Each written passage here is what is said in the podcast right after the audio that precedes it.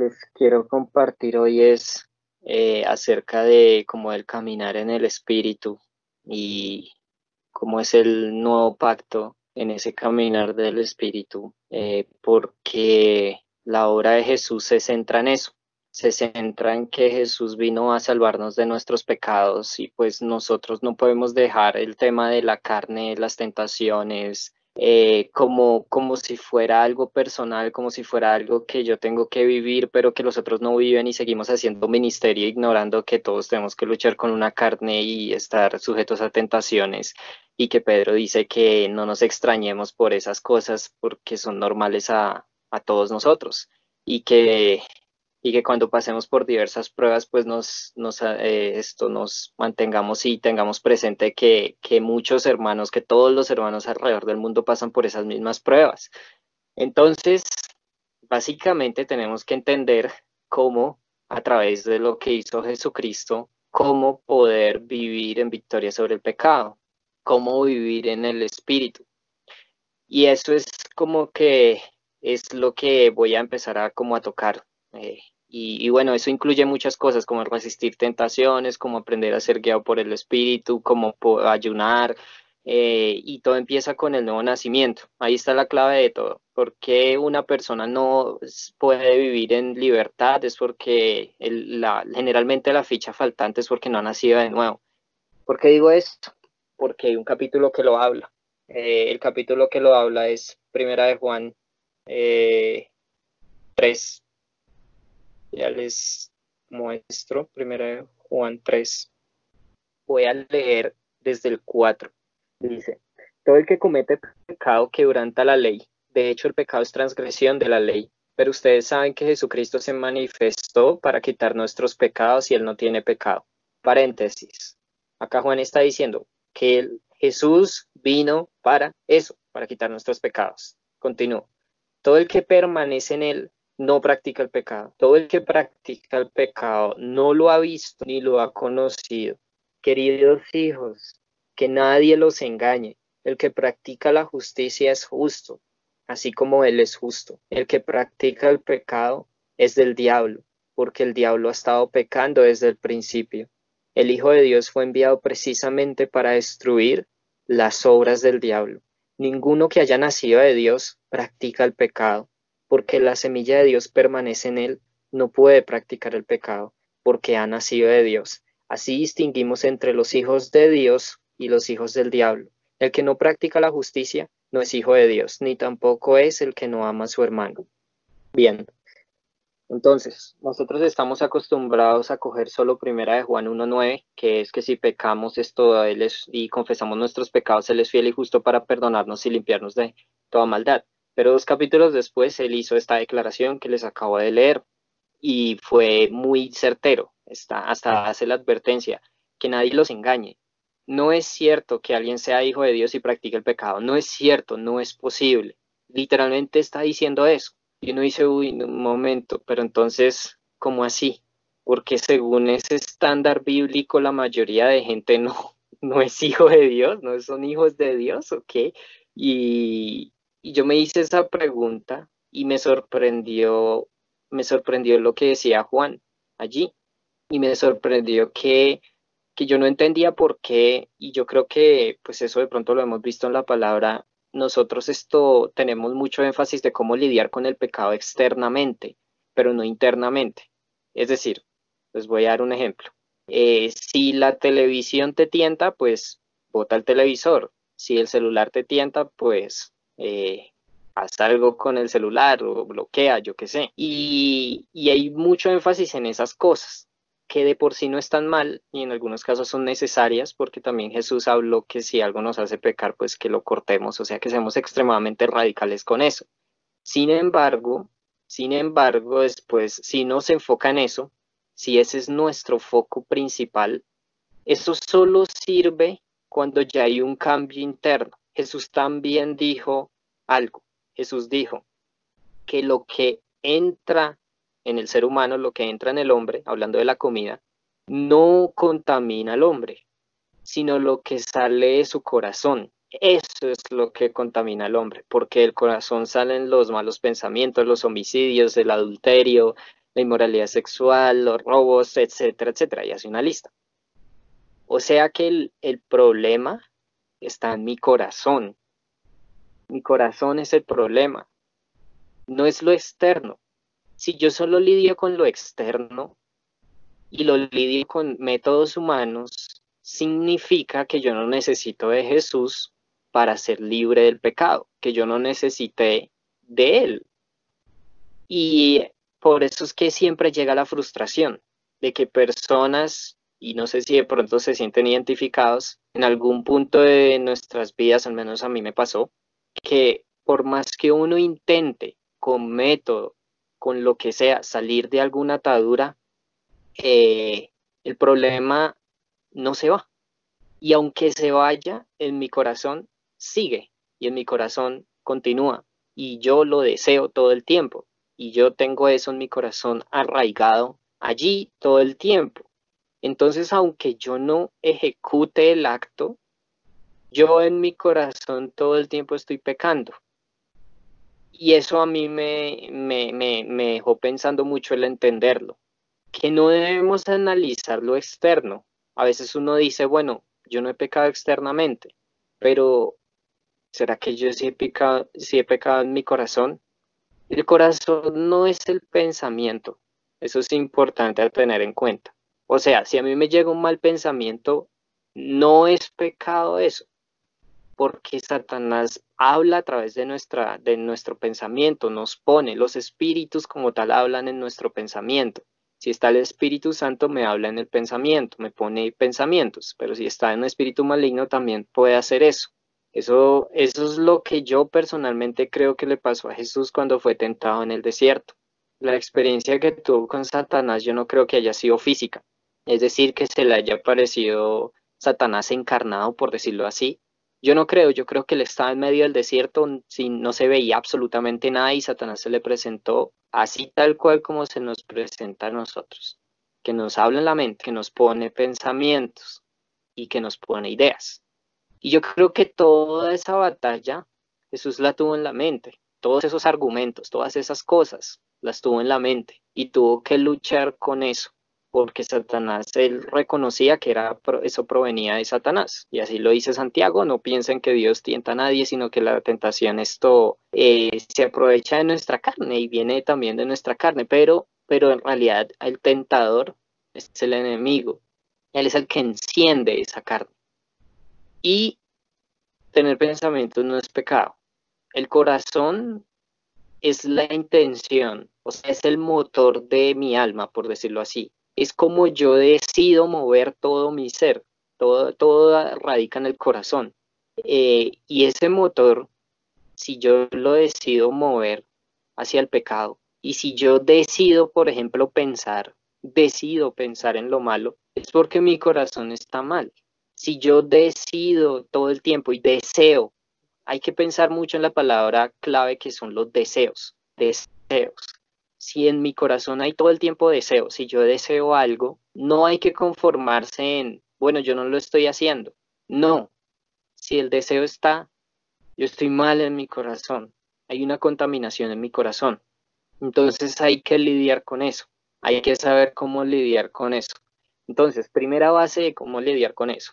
Juan dijo, el que es hijo de Dios no practica el pecado porque ha nacido de Dios, la semilla de Dios permanece en él y él en Dios. No puede practicar el pecado. El que practica el pecado es hijo del diablo. Y uno dice, uy, bueno, pero ¿por qué la mayoría de la iglesia no puede experimentar esto? Sencillo.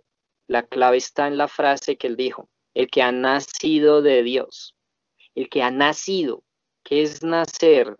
Nacer de Dios es nacer de nuevo la mayoría de, bueno, no puedo decir la mayoría, pero la verdad, mi experiencia personal sí ha sido la mayoría eh, de, cristianos que yo he conocido practican el pecado, no porque quieran, no porque realmente hayan tomado esa decisión, sino porque su nuevo nacimiento no está completo, porque no han nacido de Dios, porque se les ha presentado el mal, el nuevo nacimiento. Entonces la obra de Cristo no se manifiesta plenamente en ellos porque nadie le ha predicado el Evangelio, incluyendo el nuevo nacimiento de nacer del agua y del Espíritu. y eso hace que se mantengan en pecado y que practiquen el pecado. Entonces ahí está la gran tragedia del ser humano, que según Juan, todo el ser humano es hijo del diablo, pero uno dice qué significa ser hijo del diablo o qué significa ser hijo de Dios. Ahí está, o sea, todo el término clave que tengan en cuenta ahorita es el término hijo. Pónganle mucha atención a ese término porque eso fue una revelación que tuve que me, que me cambió literalmente la vida.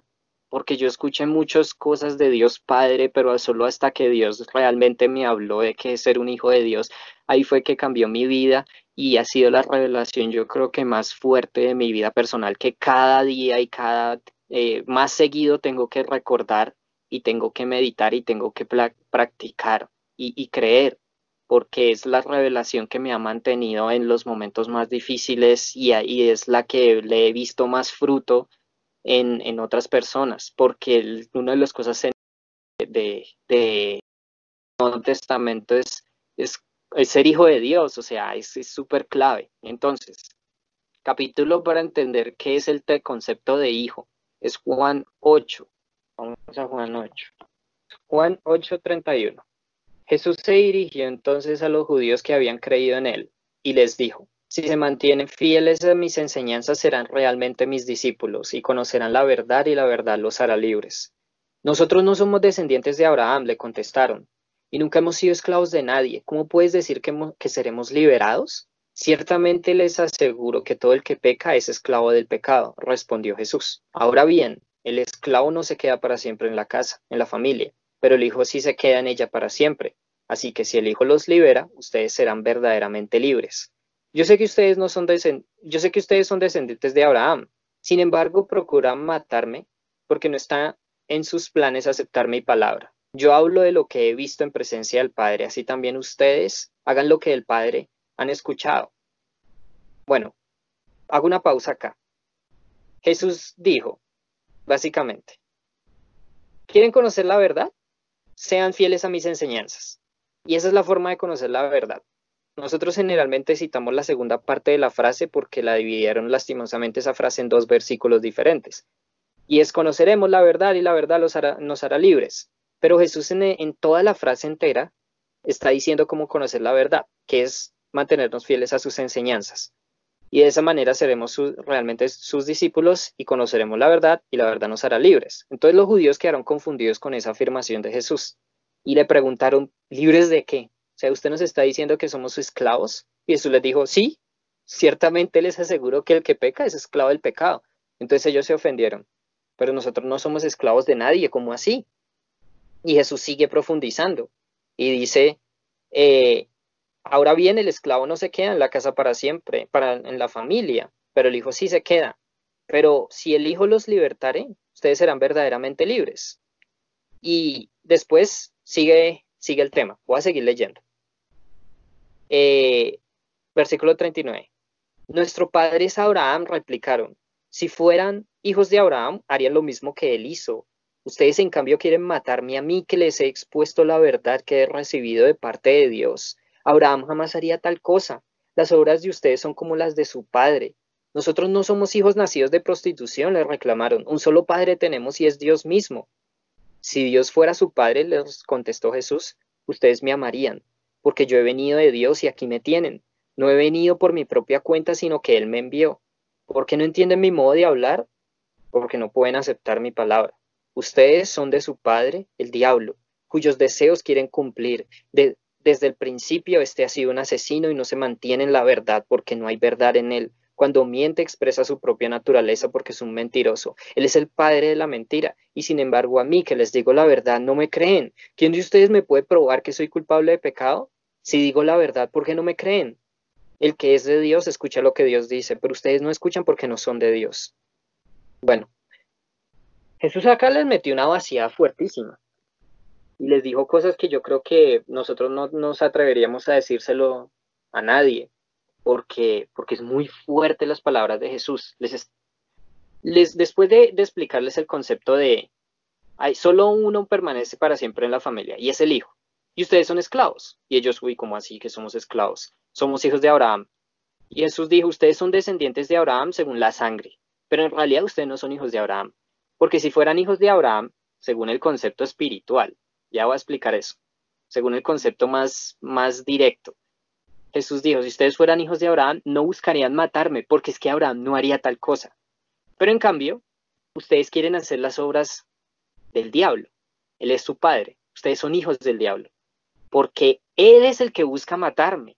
Y ustedes quieren cumplir los deseos de Él. Y así demuestran que ustedes son hijos del diablo. Y los judíos, bueno, ahí obviamente querían matarlo y después le dijeron que estaba endemoniado y etcétera, etcétera. Pero ahí Jesús está presentando algo que a mí me rompió la cabeza. Y les voy a contar un testimonio. Hace como dos, tres años, eh, pues yo estaba asistiendo a la iglesia ahí en Occidente que ustedes alcanzaron a, conocer.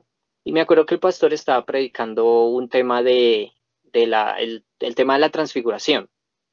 Esa fue la primera vez que yo fui allá. Y cuando yo fui, eh, Dios me habló algo mientras él estaba predicando.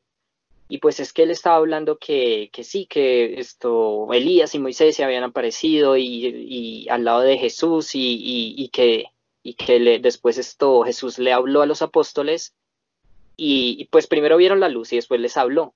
Entonces el pastor empezó a predicar, no, que es que, que nosotros deberíamos pedirle a Dios eso, que Jesús literalmente algo, que, que su luz brille, que lo podamos ver y que Él se acerque, nos toque, porque le puso las manos en el hombro hizo el pasaje, y que nos hable.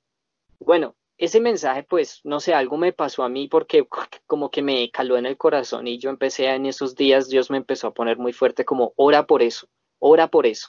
Y yo empecé a orar, Señor, yo quiero verte, quiero que me toques y quiero que me hables. Y empecé así a orar fuertemente por un encuentro con Dios. Por esos mismos días yo le había hecho una pregunta a Dios.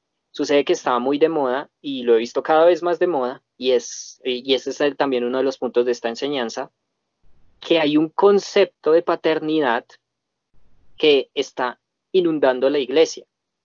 Y ese concepto, pues al principio me confundía eh, y todo el mundo lo hablaba no, que Dios es nuestro papito y papá Dios, y yo decía, bueno, eso es bíblico, no está mal, está bien, no entiendo, pero no sé por qué hay algo que no me llega, no entiendo. Y yo dije, de pronto será, yo, yo soy el problema, de pronto, de pronto yo no he entendido esto, porque yo no sé, yo no he hablado a la gente de quién es Dios Padre, yo no entiendo el concepto de Dios Padre así claramente, no he tenido una revelación clara. Sí, sé que Dios es mi Padre, lo creo, pero no entiendo de pronto yo me estoy comiendo algo acá, algo me hace falta, de pronto me convencí como que yo estaba incompleto, aunque yo me sentía completo, pero no sé, me empecé a sentir extraño, pues porque si todo el mundo alrededor de uno habla una cosa y uno, y uno como que piensa otra cosa, pues uno dice de pronto yo como que soy el que estoy mal. Entonces yo le dije a Dios, eh, Señor, yo quiero que me muestres que tú eres mi Padre. Y de pronto si se me escapó algo, yo quiero que me lo muestres tú, que me des la revelación tú. Yo estaba haciendo esas dos oraciones paralelamente y un día pues Dios me dio una orden y me dijo, me puso mucho el sentir de oír un grupo de la iglesia, un grupo específico, pero ya la iglesia principal. Y empecé a sentir, y yo no había ido desde hace como dos semanas, y yo no es que hablara con mucha gente allí, pues sí, era como, hola, hola, ¿cómo están? Ay, mucho gusto, chao, y me iba, y pues no eran como gente tan cercana. Entonces tampoco es que fuera como mi mejor hobby ir a ese grupo pues porque, pues sí, uno no tenía los amigos más cercanos allí. Pero yo empecé a sentir que Dios me decía, ve al grupo, ve al grupo, y yo, listo, yo voy a ir al grupo. Y pues allí estaba un líder que predica, eh, que a mí me gusta cómo predica. Y pues él justo ese día estaba hablando sobre el tema de hijos de Dios. No me acuerdo de nada de la predica, para ser sincero, pero sí me acuerdo que él empezó a leer un, capítulo en Gálatas, creo que era Gálatas 4, que empieza a hablar del proceso de, de tutores a pasar a ser hijos. Y ahí es también está la afirmación de que hemos recibido el Espíritu que nos permite clamar con libertad a Padre. Yo no sé, yo leí ese capítulo y yo me quedé clavado allí. Y yo no podía quitar la mirada de allí. Y yo tenía una sensación súper fuerte de, Dios me quiere decir algo pero no lo entiendo todavía. Y empecé, Señor, por favor, háblame. Y yo dije, acá hay algo gigante, acá hay algo gigante. Y yo me fui a la casa y yo estaba pensando, acá hay algo gigante. Y por estos días, pues yo empecé a vivir, a predicar pues el mensaje que, que, que hemos nosotros predicado y todo, recién empecé a enseñar eso. Y, y, experimenté muy fuerte el Espíritu Santo, el andar en el Espíritu en esos días. Y pues esto, yo seguí orando y seguí orando en esos días. Y una noche me pasó algo. Eh, y fue también después de leer el capítulo de Juan 8. Y Juan 8 también cuando lo leí, lo mismo, la misma sensación. Aquí hay algo gigante, acá hay algo gigante. Y Dios me lo quiere hablar, por favor, Señor, revélamelo, porque sé que me quieres hablar algo, pero no lo entiendo. Háblame, revélame. Y esa noche, por esos días yo estaba orando y me pasó algo. Dios me habló. Yo empecé como a, orar y empecé en mi mente como a meditar y empecé a meditar en cuál había sido el fruto en el último tiempo que yo me había como activado en hacer la obra. Y empecé a hacer el análisis, bueno, ¿cómo ha sido el fruto? No sé por qué me llegó ese pensamiento, la verdad, ni idea. Y en ese momento yo me empecé a acordar del fruto del Espíritu. Y dije, amor, gozo, sí, paz, sí, paciencia, sí, sí, sí. Y yo no me sabía bien el fruto del Espíritu. Y cuando me di cuenta, uy, un momento, un momento, todo el fruto del Espíritu se ha dado en mí. Y en ese momento caí en cuenta de algo, un momentico, yo ni siquiera tenido un pensamiento malo en dos semanas y ni siquiera me había dado cuenta y sin hacer ningún esfuerzo. ¿Qué está pasando acá? Qué raro. Y en ese momento, literalmente, es un testimonio muy extraño, después entendí por qué pasó eso, pero yo estaba en medio de la noche, en la madrugada, y un bombillo que estaba enfrente mío alumbró solo, pero no era la luz natural del bombillo, era como una luz celestial, blanca, blanca, blanca, y alumbró, ¡fum!, enfrente de mi cara. Eso después se repitió y me acordé después de lo de la transfiguración, de la luz que resplandecía y, bueno, en fin, fue algo sobrenatural que es de las pocas cosas que yo he visto con mis ojos, ojos, ojos y que después pasó literalmente casi todos los días y mi mamá también veía eso mientras, y solo pasaba cuando orábamos. Eh, y yo me acuerdo que yo me asusté cuando vi eso, pero ahí no se acabó, pasó justamente lo que yo estaba orando, que no solo ver esa luz que se vio en la transfiguración, sino que Jesús me tocara y me hablara. Y en ese momento yo empecé a sentir como, como un quebranto, que Dios me estaba tocando. Y empecé a sentir el Espíritu Santo y ahí Dios me habló.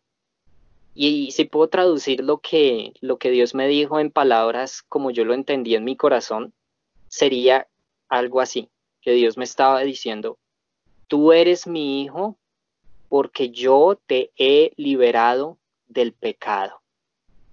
¡Boom! Me explotó la cabeza en ese momento.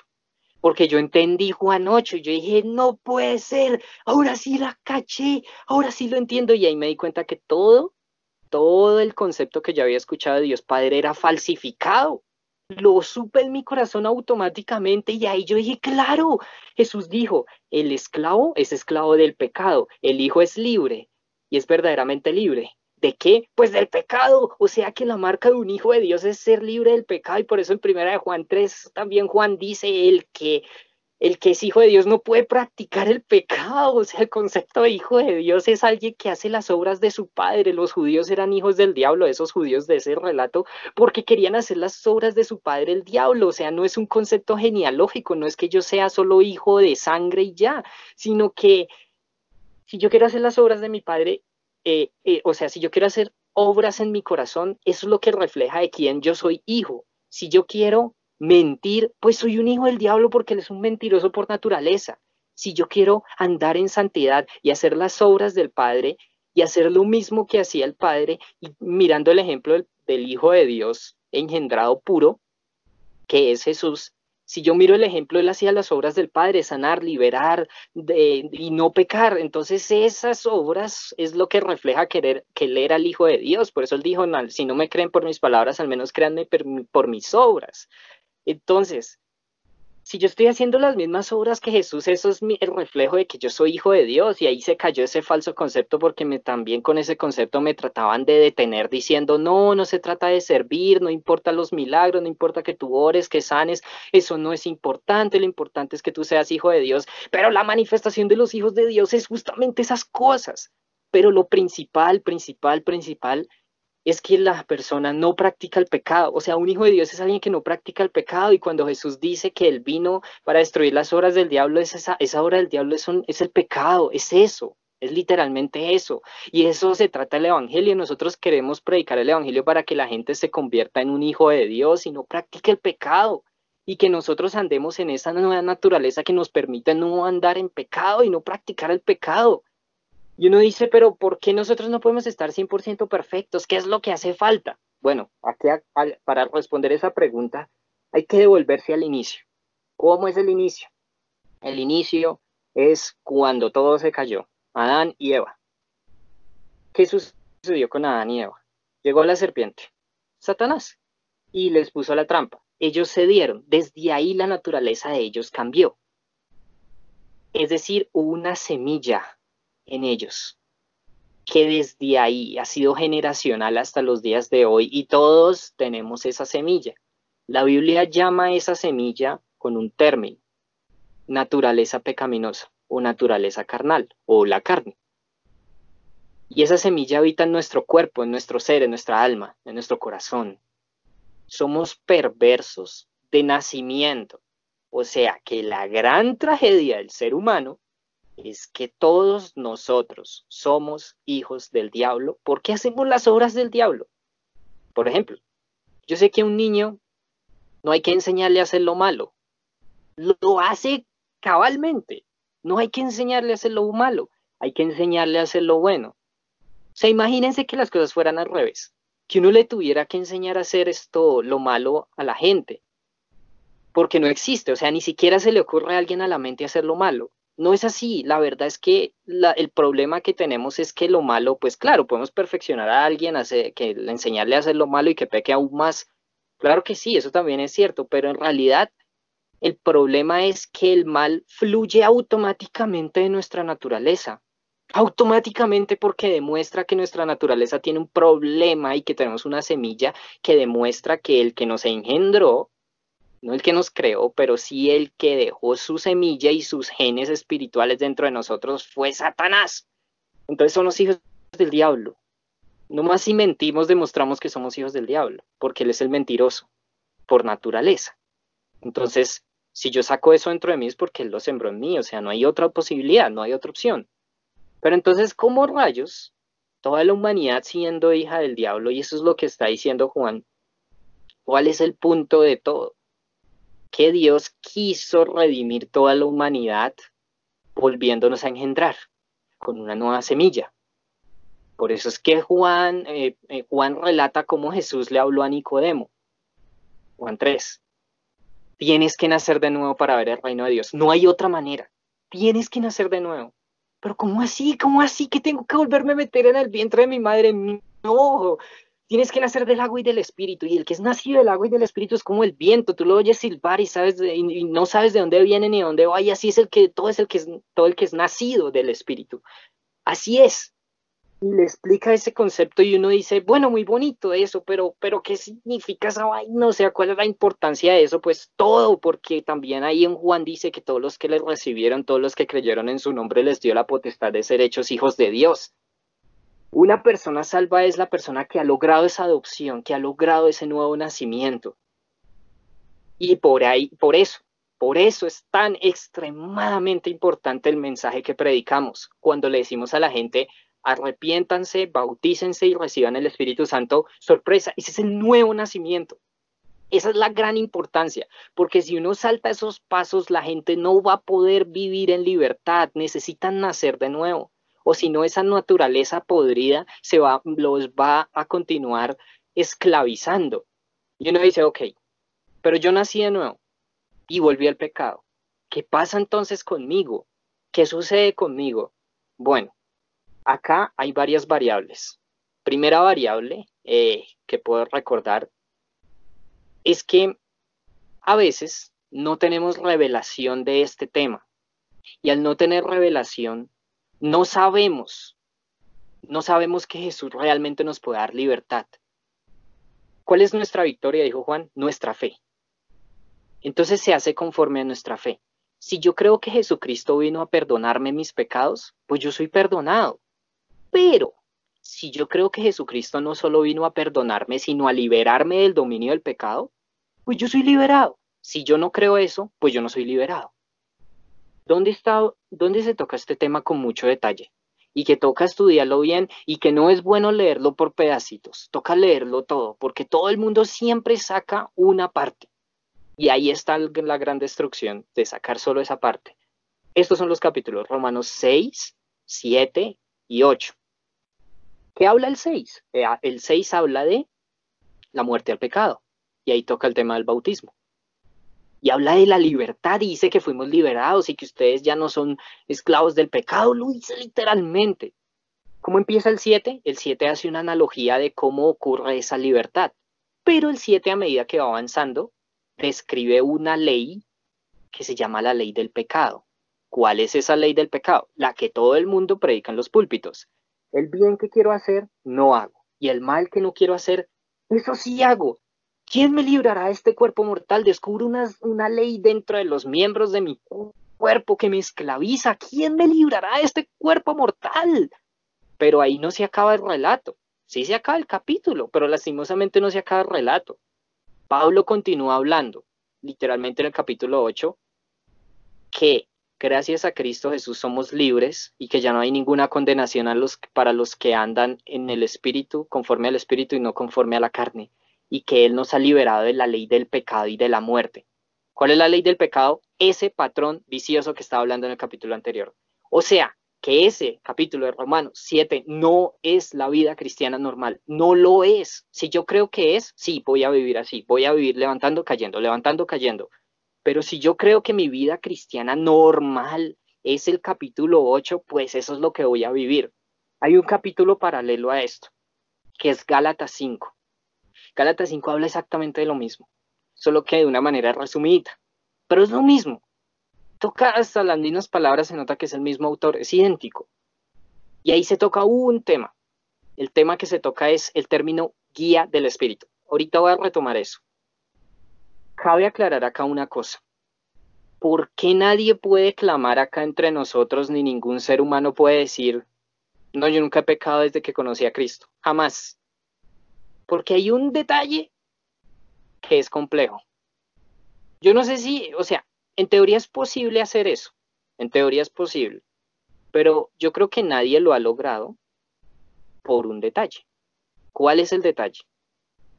Que hay algo que no se ha manifestada de nuestra salvación. ¿Salvación de qué? Del pecado.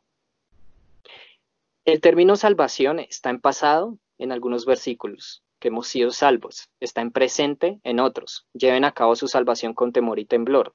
Y está en futuro en otros. Creo que fue Pedro el que dijo, o Pablo, que dice que Jesús vendrá a dar salvación a quienes lo esperan. ¿Cómo así? La salvación no es un punto inicial. No es que yo fui salvo y continúo salvo, siempre salvo, eso no existe en la Biblia. Es que yo, yo crezco en mi salvación, es un camino, o sea, yo inicio a ser salvo. Es lo que la Biblia trata de explicar. Pero ¿cuándo se culminará esa salvación? Cuando Jesucristo venga. ¿Por qué se va a culminar allí?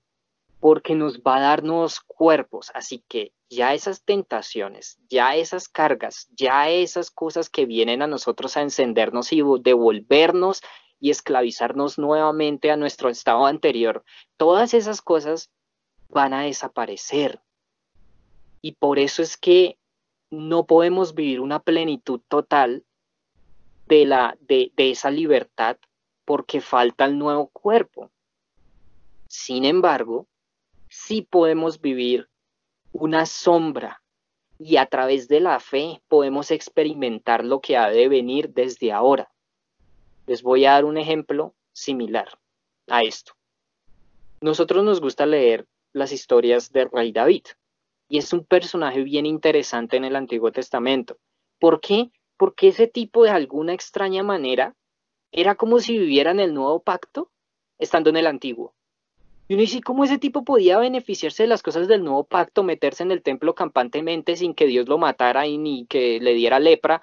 ¿Y cómo, ese tipo hacía esas cosas? ¿Cómo ese tipo cambió el diseño del tabernáculo de Moisés y se hizo su propio tabernáculo y Dios le agradaba que hiciera eso. ¿Por qué? ¿Por qué? O sea, ¿por qué rompió el día de reposo también? ¿Por qué él podía? Porque como si ese tipo estuviera por encima de las leyes de Moisés. Y como si ese tipo andara en, en el Espíritu Santo de una manera muy fuerte. Es porque el tipo sabía en su corazón, no sé qué exactamente qué Dios le había revelado, pero David sabía en su corazón lo que iba a devenir y a él al tener fe en el nuevo pacto que iba a devenir, lo que Dios iba a hacer en un futuro lo podía vivir estando en el antiguo pacto. Algo así es la salvación. Algo así es este, es este tema. Si yo creo que yo tengo que ser esclavo del pecado hasta que Jesús venga, pues yo voy a ser esclavo del pecado hasta que Jesús venga. El problema es que yo no sé qué, qué cara yo le voy a le voy a dar esto, voy a enfrentarme con Jesús. Yo no me arriesgaría a ponerme a jugar con eso, porque según la Biblia, en serio, yo me voy para el hueco ese es el estándar bíblico, ¿sí? digamos que Dios juzga según el conocimiento de cada uno, pero si nosotros tenemos cierto conocimiento, pues el juicio obviamente aumenta. Y el estándar bíblico es ese. Pero si yo creo que va a haber una libertad, de que, que de verdaderamente Jesucristo venció al pecado y me puede dar eso, yo lo puedo empezar a experimentar desde esta vida. Yo puedo hacerlo, yo puedo crecer en esa santidad y ya no va a ser como lo del antiguo método, que es me concentro en lo externo, me concentro en lo externo, pero nunca, nunca tengo una libertad en mi corazón porque mi corazón siempre desea lo malo. Entonces, que eso no es libertad, que yo esté siempre mordiéndome la lengua para no hacer lo malo, no es libertad. Soy un sepulcro blanqueado, porque no hago nada, pero por dentro estoy podrido. Y Jesús dijo, limpien el vaso por dentro. Entonces, necesito lidiar y ser libre en mi corazón, pero eso depende de mi fe. Depende que realmente yo haya nacido de Dios. Y si yo he nacido de Dios y no he vivido esto, lo más seguro es porque haya un problemilla. ¿Cuál es el problemilla? Que yo no sé andar guiado por el Espíritu. Que sin querer yo resisto al Espíritu Santo. O sea, sin querer yo estoy negando mi nueva naturaleza como hijo de Dios y termino siendo esclavizado. Gálatas presenta dos, los dos caminos que hay alternos contra esa nueva naturaleza de ser hijo. Y por eso es que Pablo les metió un, un vaciadón a esa gente, porque ellos sí cometieron ese problema. Que ellos negaron esa nueva naturaleza haciendo algo, buscando el legalismo, buscando las antiguas leyes, buscando ser buenas personas. Cuando una persona hace eso, le pasa un problema que se describe en todo Gálatas, pero también se describe en Juan, en Primera de Juan. Juan lo describe así, que el, el que teme espera en sí castigo y no ha sido perfeccionado en el amor, porque en, eh, porque en el amor no hay temor y el perfecto amor hecho fuera todo temor. Y antes de eso él dice que ese amor es el que nos hace compadecer libremente ante Dios, sin temor. No hay acusación, no hay ninguna condenación, como dice en Romanos 8. ¿Quién condenará lo que Dios ha escogido? ¿Quién acusará si Dios es el que justifica? No hay nada de eso. Ahora yo soy libre del temor, puedo clamar con libertad, a Padre. Eso es el estado de ser un hijo de Dios. A nosotros de pronto nos han enseñado el justo siete, peca siete veces todos los días mínimo. Eso es una la verdad yo no creo nada en eso. ¿Por qué? Porque eso es coger un versículo y de hecho es cambiar el versículo. El versículo está en Proverbios que dice que si el justo cae siete veces, siete veces se levantará. Pero la verdad es que yo no creo que esté hablando del pecado, está hablando de tribulaciones, de problemas. Si me insultan, si me persiguen, si quiebro, si, me dañan el corazón, eh, si, si me defraudan, pues todas las veces me voy a volver a levantar ese versículo, la verdad, tiene más bien ese énfasis. Pero nosotros lo usamos para justificar nuestra práctica del pecado, lo cual es completamente ajeno al nuevo pacto. En el antiguo pacto, esa era la gran crisis. Yo no sé si ustedes han tenido la, la, la misma frustración que muchos han tenido al leer el Antiguo Testamento. Y entonces vino un rey y este hizo lo malo a los ojos del Señor. Y uno dice, pero estos manes, ¿qué? O sea, ¿qué les pasa si el papá vio la gloria de Dios y por qué el hijo se corrompe así? ¿Y por qué la historia de Israel es ese remolino eh, eh, como siempre descendiente, donde cada vez todo se va para el traste, traste y nunca se pueden mantener firmes y siempre es el eterna, la eterna rebeldía, la eterna rebeldía, ¿qué les pasa? Y solo tienen algunos chispazos. Es porque ellos no podían nacer de nuevo y todo ser humano si no nace de nuevo se va a hacer la realidad. El antiguo pacto demuestra que necesitamos un Mesías urgente, urgente, porque si no, no se puede vencer el pecado. Y ese es el mensaje central que tenemos que predicar. Necesitamos ayudar a la gente que salga del pecado. Eso es, eso es lo importante. Ya, que salgan del pecado. ¿Para qué Jesús nos enseñó a discipular? Pues para que no practiquen el pecado y sean, y porque si, si, si nosotros discipulamos, les estamos enseñando a las personas a ser fieles a las enseñanzas de Jesús. Y por consiguiente, que sean verdaderamente sus discípulos y que conozcan la verdad y la verdad los haga libres. O sea que el punto de discipular es que la gente sea libre, libre del pecado, que ya no anden como hijos del diablo. Y así tengan la costumbre de andar como hijos del diablo y nazcan de nuevo y sigan con su mente mal, pues que renueven la mente para que anden como hijos de Dios y por eso es que tenemos que enseñar a obedecer esas cosas. Y eso, eso es lo que libera a la gente. Por eso es que cada, cada mandato del nuevo pacto trae vida. Todos, todos, todos así parezcan difíciles, todos traen vida. Ayunar trae vida, perdonar trae vida, todo lo que se manda en el nuevo pacto trae vida. Y eso es lo que Pablo llamó la ley de Cristo. Pero no solo se llama ley de Cristo. Romanos 8 usa otro término, lo llama ley del Espíritu. Y nosotros lo conocemos con un término que se usa en todo el Nuevo Testamento, que es el término gracia. ¿Qué es la gracia? Vamos a ir a Tito 2. Tito 2. Dice, Tito 2, 11. En verdad, Dios ha manifestado a toda la humanidad su gracia, la cual trae salvación y nos enseña a rechazar la impiedad y las pasiones mundanas. Así podemos vivir en este mundo con justicia, piedad y dominio propio. O sea, la gracia vino, el Evangelio de Juan inicia así. La ley vino por medio de Moisés, pero la gracia y la verdad vino por medio de Jesucristo. La ley era el antiguo pacto, digamos, la ley de Moisés era el pacto con Moisés y vino a través de Moisés. Eh, y el nuevo pacto que se llama la gracia vino a través de Jesucristo. ¿Cómo es ese nuevo pacto? Es una ley, o sea, nosotros pensamos, es que Pablo dijo, no estamos bajo la ley, sino bajo la gracia. Lo que Pablo está diciendo, ya no estamos bajo la antigua ley, sino bajo la nueva que se llama la gracia. Pero esa nueva ley es una ley del Espíritu que me trae libertad, libertad que ya no me libera de otra ley que se llama la ley del pecado que actúa en mis miembros.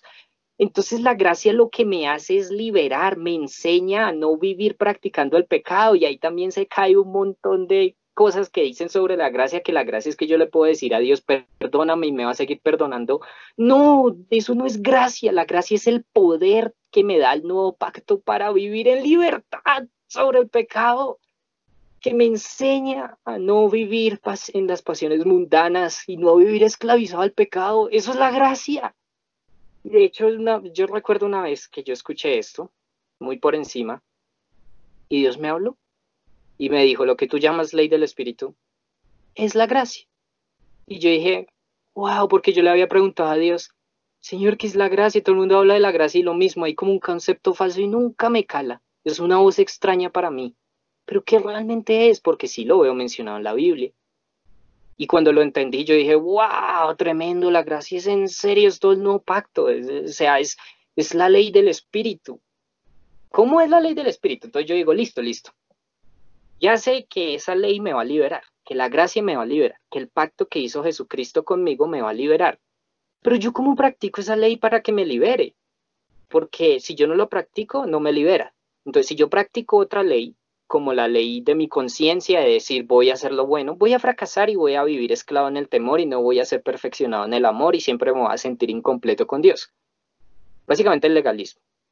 Si yo me voy para el otro extremo que yo digo, no, la gracia es que yo puedo pecar y todo bien, pues yo voy a ser esclavo del pecado y, si yo soy esclavo del pecado voy a cosechar muerte y mi, la paga del pecado es la muerte. Entonces, estoy jodido. Pero entonces, ¿cómo rayos yo entro en esa mitad que es que yo entre en la ley correcta? Vamos a Romanos 7. Romanos 7.1. Bueno, perdón, voy a leer desde el Romanos 6, es que la verdad es como muy importante, es muy, muy importante este tema. Y bueno, Pablo dice lo siguiente, es bueno que lo lean por favor todos en sus casitas completo. De verdad uno no es capaz de cachar todo de un momento. De hecho, cada vez que leo estos capítulos es como si fuera una mina inexplorada. Es demasiada información demasiada revelación contenida en muy pocos capítulos. Entonces, no es bueno que solo se conformen con la lectura que voy a hacer del pedacito, sino que lo lean todo. Pero voy a hacer una lectura de un trozo. Después de que Pablo habla en el Romano 6 del bautismo, eh, haciendo la analogía de que el bautismo es morir con Cristo para resucitar con Él, él dice lo siguiente. En efecto, si hemos estado unidos con Él en su muerte, sin duda también estaremos unidos con Él en su resurrección. Sabemos que nuestra vieja naturaleza fue crucificada con Él para que nuestro cuerpo pecaminoso perdiera su poder. De modo que ya no siguiéramos siendo esclavos del pecado, porque el que muere queda liberado del pecado. Ahora bien, si hemos muerto con Cristo, confiamos que también viviremos con Él, pues sabemos que Cristo, por haber sido levantado entre los muertos, ya no puede volver a morir. La muerte ya no tiene dominio sobre Él. En cuanto a su muerte, murió el pecado una vez y para siempre. En cuanto a su vida, vive para Dios. De la misma manera, también ustedes considérense muertos al pecado, pero vivos para Dios en Cristo Jesús. Por lo tanto, no permitan ustedes que el pecado reine en su cuerpo mortal ni obedezcan sus malos deseos. No ofrezcan los miembros de su cuerpo al pecado como instrumentos de injusticia, al contrario, ofrézcanse más bien a Dios como quienes han vuelto de la muerte a la vida, presentando los miembros de su cuerpo como instrumentos de justicia. Así el pecado no tendrá dominio sobre ustedes, porque ya no están bajo la ley, sino bajo la gracia clean, ya, ya esa afirmación tiene sentido. Continúo. Entonces, ¿qué? ¿Vamos a pecar porque no estamos bajo la ley, sino bajo la gracia? De ninguna manera. ¿Acaso no saben ustedes que cuando se entregan a alguien para obedecerlo son esclavos de aquel a quien obedecen? Claro, lo son, ya sea del pecado que lleva a la muerte o, la, o, a la o de la desobediencia o la obediencia, perdón, que lleva a la justicia. Pero gracias a Dios que aunque antes antes eran esclavos del pecado, ya se sometido de corazón a la enseñanza que les fue transmitida. En efecto, habiendo sido liberados del pecado, ahora son ustedes esclavos de la justicia. Voy a hacer una pausa acá. Un esclavo es alguien que no se controla, lo dominan, algo externo lo domina. Entonces, lo que está diciendo acá es que si nosotros vivimos bajo la gracia, bajo el Espíritu, ahora nos volvemos esclavos de la justicia, es decir, el hacer lo bueno nos domina. Ya no es que yo diga tengo que hacerlo porque me toca, no, mi nueva naturaleza me impulsa, me domina, me jala a hacer lo bueno, a deleitarme en lo bueno y me impulsa a hacer las obras del Padre porque el Padre es justo y manifiesta su justicia en mí, así que yo ya no puedo controlar hacer el bien. Es una buena esclavitud, básicamente. Continúa hablando leyendo, perdón, dice, habla en términos humanos, por las limitaciones de su naturaleza humana. Antes ofrecían ustedes los miembros de su cuerpo para servir a la impureza, que lleva más y más a la maldad. Ofrézcanlos ahora para servir a la justicia que lleva a la santidad. Cuando ustedes eran esclavos del pecado, estaban libres del dominio de la justicia. ¿Qué fruto cosechaban entonces? Cosas que ahora los avergüenzan y los conducen a la muerte. Pero ahora que han sido liberados del pecado y se han puesto al servicio de Dios cosechando la cosechan la santidad que conduce a la vida eterna. Porque la paga del pecado es la muerte, mientras que la dádiva de Dios es vida eterna en Cristo Jesús, nuestro Señor. Romanos 7.1. Ahora sí. Dice lo siguiente. Hermanos, les hablo como a quienes conocen la ley. ¿Acaso no saben que uno está sujeto a la ley solamente en vida? Por ejemplo, la casa está ligada por ley a su esposo mientras éste vive pero si su esposo muere, ella queda libre de la ley que la unía a su esposo. Por eso, si se casa con otro hombre mientras su esposo vive, se le considera adúltera. Pero si muere su esposo, ella queda libre de esa ley y no es adúltera, aunque se case con otro hombre. Asimismo, hermanos míos, ustedes murieron a la ley mediante el cuerpo crucificado de Cristo, a fin de, de, pertenecer al que fue levantado entre los muertos. De este modo daremos fruto para Dios, porque cuando nuestra naturaleza pecaminosa aún nos dominaba, las malas pasiones que la ley nos despertaba actuaban en los miembros de nuestro cuerpo y dábamos fruto para muerte. Pero ahora, al morir a lo que nos tenía subyugados, hemos quedado libres de la ley, a fin de servir a Dios con el nuevo poder que nos da el Espíritu, y no por medio del antiguo mandamiento escrito. Bueno, ¿qué está diciendo Pablo acá? Miren, hay una ley que ustedes tienen que cumplir. Y ustedes no se pueden liberar de esa ley. El problema es que esa ley no los va a liberar sino que se aprovecha de su naturaleza pecaminosa. Y ustedes no pueden cumplir la ley. Entonces, ¿yo cómo me libero de una ley? O sea, es como un matrimonio. ¿Yo cómo me libero de mi cónyuge? No hay forma. O sea, si yo, me, si yo voy con otra persona, si yo estoy casado y yo me meto con otra persona, soy un adúltero. Pero entonces, ¿cuál es la única forma que yo puedo estar con otra persona y no tengo que estar ligado a esta persona que me hace la vida imposible, por decirlo así? Pues la muerte. O sea, si se muere mi cónyuge, yo quedo libre. Y ahí sí me puedo volver a casar. Pablo está usando esa analogía para hablar de esto. Curiosamente, todo el mundo, dice, todo el mundo piensa que Pablo acá el punto de, lo que decía era el matrimonio, pero no, es solo una analogía de principios reales del matrimonio. Entonces, si yo quiero hacer lo bueno, yo tengo que renunciar, por decirlo así, a mi propia justicia, a mi propia religión y a mi propia ley o a lo que conozco de la ley de Dios. Tengo que devolver el fruto del conocimiento del bien y del mal. Tengo que dejar de intentarlo. Tengo que decir mi justicia no sirve no lo voy a intentar, yo siempre la embarro, siempre fallo a mi propia conciencia. Y yo como me libro de esto, pues me tengo que morir con Cristo. Ah, ¿cómo morirme? Pues capítulo anterior, mueren con Cristo mientras son bautizados, entonces yo tengo que morir, pero ahora tengo que unirme. No me voy a quedar sin ley, porque los que se quedan sin ley son los, son los esto que practican el pecado. En realidad no se están quedando sin ley, sino que están entrando a la ley del pecado. Yo no voy a quedar así, yo tengo que unirme a un nuevo pacto. Tengo que morir a uno, tengo que resucitar a uno nuevo. Entonces el, el bautismo es como un matrimonio, en ese sentido. Yo estoy obligado a hacer lo bueno, no lo puedo hacer, entonces me tengo que morir para ser libre de esa ley. Entonces yo me muero con Cristo, pero resucito a un nuevo pacto y estoy haciendo en ese momento un pacto con Cristo. Y ahí es que yo entro en el nuevo pacto. Y por eso es que es cuando es normal y es bíblico y en hecho se presenta que el Espíritu Santo descendía y llenaba a las personas en ese momento, porque era el regalo del nuevo pacto, porque el nuevo pacto solo, solo se puede vivir en el Espíritu, no hay otra manera. Entonces, si yo me muero con Cristo y resucito, quedo libre de ese compromiso que yo tenía y ahora tengo uno nuevo, una nueva ley y un nuevo régimen del Espíritu, así lo llama Pablo. Ya no bajo el antiguo mandamiento escrito que no me perfeccionaba, Ahora sí puedo, ahora sí puedo ser libre, ahora sí entro en ese nuevo pacto. Y yo tengo que mantenerme así. Entonces, ¿cuál es el problema de muchos cristianos y por qué no pueden vivir esta realidad? Porque hacen lo siguiente. Eh, quiero vivir en el nuevo pacto, digamos en la analogía del matrimonio. Entonces, voy a romper con mi esposa actual, digamos que simboliza el antiguo pacto. Voy a romper a la ley que me esclavizaba. Chao, y me vuelvo a casar. Y mientras me vuelvo a casar, trato de volver nuevamente a la casa de mi antigua esposa y vivir ahí. Y me siento frustrado. Y eso es lo que nosotros, eso es el legalismo, que nosotros nacemos de nuevo, se nos da la oportunidad de ser libres y todavía intentamos perfeccionarnos con cosas externas. No, que guardemos el Shabbat. Ok, sorpresa, si, si, si estás viviendo, si quieres guardar el Shabbat, está siendo adúltero de una u otra forma.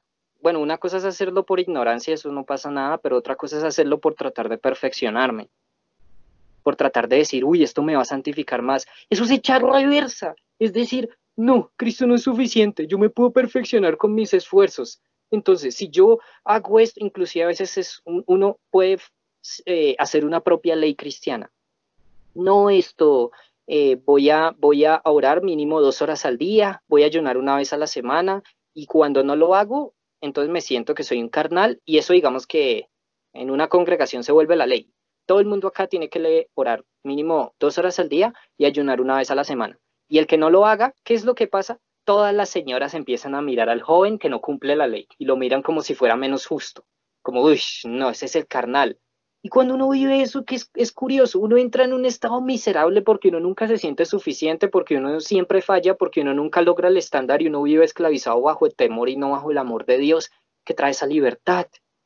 Pero si nos olvidamos de todas esas vainas y en serio literal, como dijo Pablo, las consideramos basura, es pura basura, o sea, olvidémonos, ya somos libres, somos libres, somos completamente libres y no porque lo intentamos, sino porque alguien nos liberó, es porque Jesucristo sí lo logró. Somos libres. Ya, relajémonos. Ahora, listo. ¿Cómo ando en esa libertad? Bueno, no voy a intentar nada. No voy a intentar cumplir nada del nuevo pacto sin el Espíritu. Por ejemplo, ni siquiera voy a intentar orar porque yo me esfuerce a hacerlo. No. Voy a pedirle, Señor, ponme a orar. Tú dame la capacidad. Ni siquiera voy a intentar ayunar porque me toque sino porque el Espíritu Santo me pone a hacerlo. O sea, renunciemos a cualquier obra. Que le digamos al Señor, perdónanos por tratar de justificarnos y tratar de hacernos santos por nuestras obras. Y ya uno dice, no más, no más. Ahora yo cómo vivo bajo el nuevo pacto. Bueno, Romanos 8, Gálatas 5 usan el término ser guiado por el Espíritu. Y uno dice, ah, ¿cómo así? Entonces, ser guiado por el Espíritu es que una vocecita en el oído me diga, ve a la derecha, ve a la izquierda, renuncia al trabajo, métete en este trabajo, ve a este país, no vayas a este. ¿Eso es ser guiado por el Espíritu? No. Bueno, eso tiene que ver con ser guiado por el Espíritu. Pero en esos dos capítulos, no, ese, ese no es el término. Y todo el mundo piensa que eso es ser guiado por el Espíritu. Pero realmente no lo es. Eh, ¿Qué es ser guiado por el Espíritu? Vamos a Galatas 5. Bueno, Romanos 8. Romanos 8, que, ya, ya lo tengo acá y, y es de hecho más, más directo. Voy a leer desde el 5. Es bueno que lo lean todo. De verdad hay demasiada información importante. Dice, los que viven conforme a la naturaleza pecaminosa fijan la mente en los deseos de tal naturaleza en cambio, los que viven conforme al espíritu fijan la mente en los deseos del espíritu. Ojo con la palabra deseos. Continúo. La mentalidad pecaminosa es muerte, mientras que la mentalidad que proviene del espíritu es vida y paz. La mentalidad pecaminosa es enemiga de Dios, pues no se somete a, la ley de Dios ni es capaz de hacerlo. Los que viven según la naturaleza pecaminosa no pueden agradar a Dios. Sin embargo, ustedes no viven según la naturaleza pecaminosa, sino según el espíritu. Si es que el espíritu de Dios vive en ustedes o sea, el nuevo nacimiento. Si no has recibido el Espíritu Santo, olvídate de vivir esto, básicamente.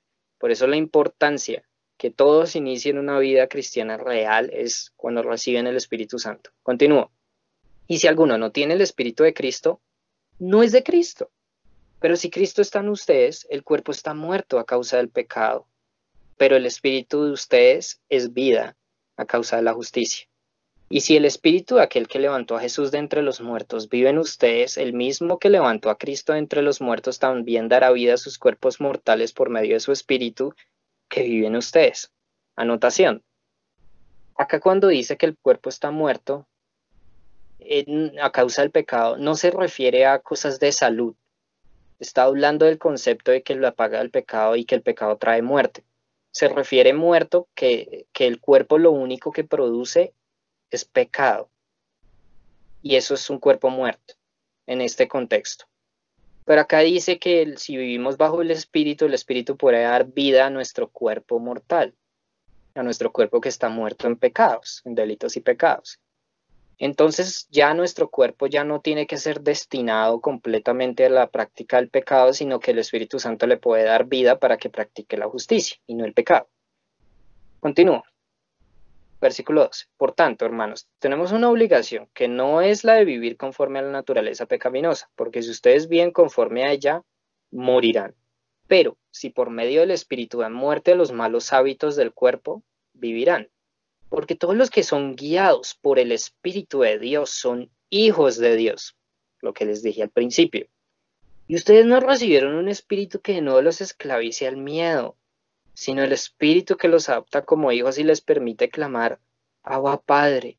el Espíritu mismo le asegura a nuestro Espíritu que somos hijos de Dios, y si somos hijos, somos herederos de Dios y coherederos con Cristo, pues si ahora sufrimos con Él, también tendremos parte con Él en su gloria. Ahora Gálatas 5. Les voy a leer solo un versículo y después me adelanto. Gálatas 5:4 dice, aquellos entre ustedes que tratan de ser justificados por la ley han roto con Cristo, han caído de la gracia. Ahí Pablo está hablando justamente, el que vive por la ley pues sale de la gracia. Entonces, eh, versículo 16. Es el resumen de Romanos 8, pero quiero leerlo. Dice, así que les digo, vivan por el Espíritu y no seguirán los deseos de la naturaleza pecaminosa. Y uno dice, no, pues tremendo consejo, como vive en el Espíritu y ya, no vas a pecar. Y dice, pero ¿por qué tan simple, así de fácil? Es que esta gente entendía cosas que nosotros no se nos han enseñado y por eso es que les parecía tan simplista y por eso es que casi no hay consejos de Pablo de, bueno muchachos, eviten los bares, por favor, bueno muchachos, esto, no, nada, solo vive en el Espíritu y vas a ser libre, porque esa es la base del Evangelio y el nuevo pacto. Sigo, porque esta la naturaleza pecaminosa desea lo que es contrario al espíritu y el espíritu desea lo que es contrario a ella. Las dos se oponen entre sí, de modo que ustedes no pueden hacer lo que quieren. Pero si los guía el espíritu, no están bajo la ley, o sea que están bajo la gracia. Las obras de la naturaleza pecaminosa se conocen bien. Chin, chan, chan, chan, voy a saltar eso, sí, inmoralidad sexual, impureza, tan, tan. Hice. Les advierto ahora, como les antes les hice, los que practican tales cosas no heredarán el reino de Dios. En cambio, el fruto del Espíritu es amor, alegría, paz, paciencia, amabilidad, bondad, fidelidad, humildad y dominio propio. No hay ley que condene estas cosas. Los que son de Cristo Jesús han crucificado la naturaleza pecaminosa con sus pasiones y deseos. Si el Espíritu nos da vida, andemos guiados por el Espíritu. No dejemos que la vanidad nos lleve a irritarnos y a envidiarnos unos a otros. Listo. Ahora voy a explicar el tema. Ser guiado por el Espíritu tiene que ver con la palabra deseo. Deseo. ¿Cómo así? Deseo del espíritu. ¿Cómo nos guía la carne? Ejemplo sencillo, la embriaguez, un pecado. Voy a coger ese, ese ejemplo de pecado. Digamos que yo tengo un problema con el alcohol y me quiero embriagar. Y yo digo, y empecé a sentir las ganas de emborracharme. Uy, quiero pecar, quiero pecar. Entonces, yo desde la ventana veo eh, ahí esto, el barcito abierto. Y yo digo, y suena la musiquita así carranguera y todo, y yo, y como que algo se me mueve en mí, y yo digo, uy, quiero pecar.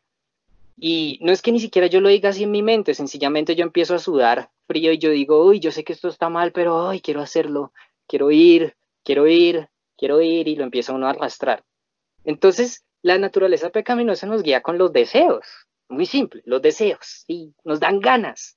No necesito escuchar una voz que me diga, ve a la izquierda, ve a la derecha. No, la carne me, me guía con los deseos. Entonces, ¿qué pasa? Yo llego al barcito y encuentro amiguitos ahí y me embriagué. Y esos amiguitos me, me, me aplauden de una u otra forma, me dicen, no, sigamos, eh, y yo me volví al parche y me uní con ellos y lo que me une es, el, es esa embriaguez, es ese pecado de embriaguez generó una unidad en la carne con esa gente. Entonces me hundí más, porque ya no es que yo solo tenga ganas solito, sino que ahora yo estoy con más gente que quiere hacer lo mismo y que me impulsa a hacer eso. Entonces yo les hago caso y cuando les hago caso me sigo hundiendo más y después me embriago cada vez peor y después tengo más problemas y eso me va hundiendo más y voy a cosechar muerte y voy a cosechar cosas que, que avergüenzan, cosas horribles. Así nos guía la carne, así es que funciona. No es nada místico, no se necesita una vocecita que le diga a uno, haz esto. Lo mismo está hablando Pablo con el Espíritu. Es lo mismo, pero en versión contraria. Por ejemplo, yo no necesito escuchar que Dios me diga audiblemente algo, sino que si yo ando en el Espíritu, si yo nací de nuevo, el Espíritu Santo va a empezar a empujarme a hacer cosas, va a empezar a poner un deseo en mí. ¿Y cuál es mi responsabilidad? Dejarme de llevar. Así de simple. Uy, quiero orar por tal persona. ¿Será que lo hago o no? Señor, confírmame. No, ¿cuál Señor? Confírmame. Hazlo. El Espíritu te está guiando. Hazlo. Háblale a la persona que Dios te está poniendo del corazón. Ora por lo que Dios te está poniendo. Si Dios te pone a ayunar, hazlo. Si Dios te pone a orar, hazlo. Si te pone a leer, hazlo. Solo haz lo que el Espíritu Santo te ponga. Esta es tu ley. Ya no es algo escrito, es alguien. Por eso es la ley del Espíritu. Es una persona haz todo lo que te diga esa persona que ahora vive dentro de ti. simple. Y si haces eso, esa persona es santa, por eso es el Espíritu Santo, y va a crear santidad dentro de ti y vas a vivir en santidad y sin darte cuenta tu fruto va a ser amor, gozo, paz, paciencia, benignidad, bondad, ta, ta, ta, ta, humildad, dominio propio. Y ese es el nuevo pacto. Así de simple es, así de maravilloso es, que podemos ser libres porque el Espíritu Santo nos hace libres y porque Él es santo, produce santidad en nosotros. Entonces sí, ya no es como un día voy a ser perfecto. Ya no es como esa lucha de yo no soy bien, todavía me falta mucho. No, eres libre. Ese espíritu que te adopta, que, que te permite clamar a Padre, que te testifica, eres hijo de Dios, eres libre, no tienes que pecar más. Ya está, eres libre. No hay condenación, ya estás perdonado, ya, esa es la gracia, te lo dieron gratuitamente, es el don, el don del Espíritu, el, Espíritu Santo es el regalo. De eso se trata la gracia, es, basada en el Espíritu. En Pentecostés se celebraba que Moisés recibió la ley, las tablas de la ley. Y en Pentecostés del nuevo, cuando los apóstoles estaban celebrando Pentecostés, pues recibieron una nueva ley de un nuevo pacto. La antigua ley murieron tres mil personas ese día, porque quebrantaron esa ley. En la nueva ley que recibieron, en el día que recibieron el Espíritu Santo, tres mil vivieron cuando Pedro predicó. Una produjo muerte no porque fuera mala, sino porque la naturaleza pecaminosa es mala. Y la otra produjo vida, porque no es algo escrito en piedra, sino que es el Espíritu. Y por eso es que en Hebreos dice que se introdujo una esperanza mejor, porque el, el antiguo pacto no perfeccionó nada. Nada, entonces se, introduce una mejor esperanza y, por eso se anula la, eh, la antigua ley por ser inútil e ineficaz. No me lo estoy inventando yo, literalmente lo dice así un versículo en Hebreos 5. Bueno, lo tengo que revisar, la verdad, no me acuerdo. Entonces hay un sumo sacerdote, un nuevo sacerdote que se llama Jesús, que él fue el que proveyó el sacrificio para ese nuevo pacto, él fue el que dio la capacidad en ese nuevo pacto, él fue el que nos dio el Espíritu Santo para cumplir ese nuevo pacto. Entonces se cumple la palabra que dice Pablo en Corintios, segunda de Corintios, esta es la confianza que tenemos delante de Dios no es que nos creamos capaces por nosotros mismos, sino que nuestra capacidad o competencia proviene de Dios, que nos ha hecho ministros de un nuevo pacto, no de letra, sino del espíritu, porque la letra mata, más el espíritu da vida.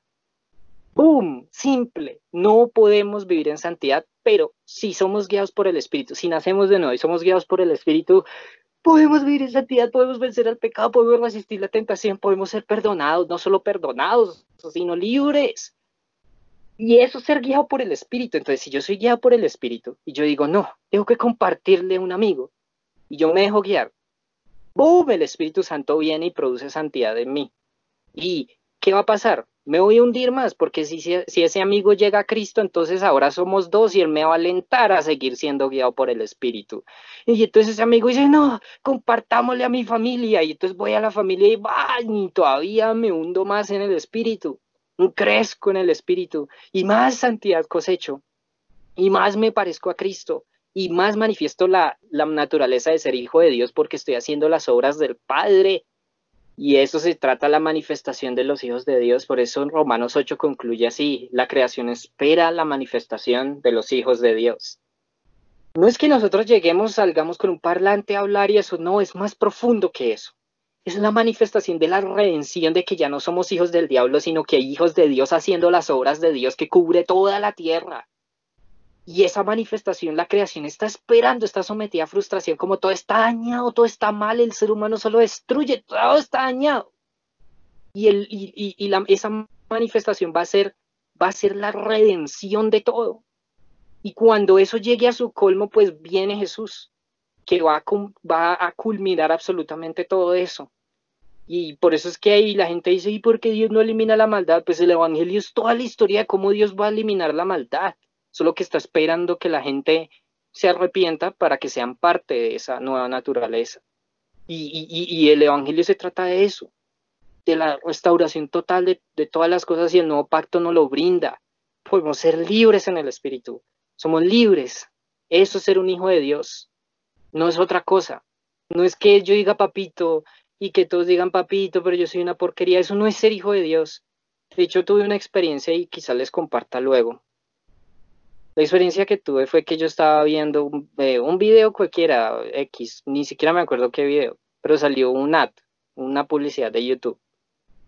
Y salió la ad y era una publicidad de una aplicación católica que dice, y con esta aplicación vas a poder orar y rezar, yo qué sé, y con tus hermanos, y, y tener comunión con más gente, ta, ta, ta. Y al principio no parecía que fuera católica. Y dice, y esto va a ser para que tú crezcas en tu comunión con Dios y con nuestra mamá María. Y yo dije, como que esa partecita final fue como, uh. y yo sentí que en ese momento Dios me habló y me hizo entender algo. Como ustedes tienen súper claro que ese concepto de madre, aunque suene bien, aunque suene bonito, es falso, es una mentira, es un ídolo.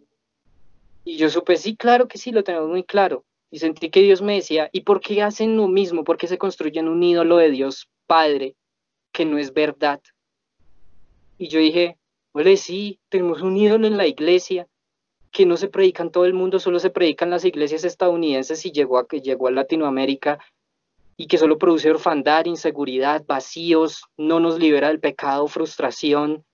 Es un ídolo, el fruto es malo, es un ídolo, no sabemos quién es Dios Padre, no sabemos qué es ser un hijo de Dios, es una mentira, pero podemos ser libres.